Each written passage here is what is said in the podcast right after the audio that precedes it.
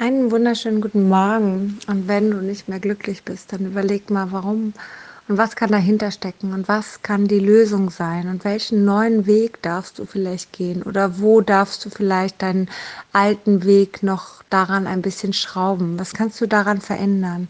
Wie soll es weiterhin aussehen? Und genau das ist gerade so auch in mir. Es ist gerade etwas in mir, was mich ein bisschen runterzieht, was mich ein bisschen ähm, nervt, was mich ein bisschen belastet. Ich meine, klar mache ich da gleich nochmal einen Journey-Prozess zu, gar keine Frage. Doch, ähm, das ist es gar nicht. Es ist einfach etwas, was in mir schreit nach Veränderung. Und vielleicht kennst du das. Und gerade jetzt in dem Moment, wo natürlich Corona auch extremst äh, aktiv ist, ähm, da kann schon mal was nach Veränderung schreien. Viele haben es dann, dass sie zum Beispiel zum Friseur gehen, sich die Haare verändern, die Haarfarbe etc. Oder ähm, was auch spannend ist, sind Einkäufe. Ne? Viele fangen dann an, irgendwie mehr zu kaufen. Blumen, Deko, keine Ahnung. Oder hier beim Aldi in der, in der Mitte diesen ganzen Kram, der dort ist. Ja? Also es gibt verschiedene Dinge, die wir machen, um eine Veränderung zu haben. Und für mich ist aber inzwischen die Frage nicht nur nach Veränderung, denn Veränderung bedeutet ja auch immer ein Stück weit vielleicht weglaufen vor dem, was da ist.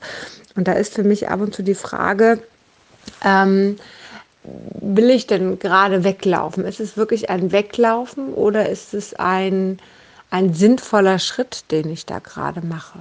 Ja, ab und zu ist es ein sinnvoller Schritt. Und ab und zu ist er das nicht. Und ähm, weil es dann nämlich das Weglaufen ist und weil dann das Alte einen wieder einholt.